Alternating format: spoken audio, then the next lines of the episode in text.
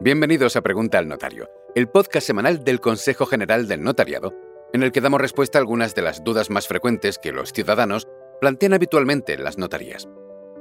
Algunos ciudadanos, cuando van a comprar una vivienda de protección oficial, desconocen qué deben tener en cuenta. Hoy hablamos sobre ello. La compraventa de una vivienda de protección oficial ha de recogerse en escritura pública, especialmente si se pide un préstamo hipotecario y hay diferencias con respecto a la compra de otro tipo de inmuebles que el ciudadano debería saber.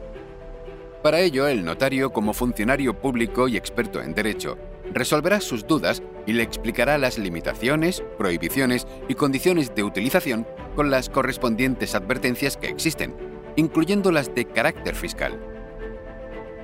La característica más notoria es que el comprador tiene que destinar esta vivienda a domicilio habitual y permanente también hay requisitos que varían según la comunidad autónoma. Por ejemplo, tendrá que estar empadronado en la comunidad autónoma donde se ubique y no podrá traspasar el inmueble durante un plazo marcado por la ley que se sitúa alrededor de los 10 años. Las viviendas de protección oficial gozan de beneficios fiscales que no tienen las viviendas libres, siempre que se cumplan los requisitos exigidos por la legislación especial que resulte de aplicación. También existe un precio máximo de venta para las viviendas protegidas regulado en la legislación autonómica. Para elegir al notario con quien desees formalizar la escritura pública, tienes un localizador en nuestra página web.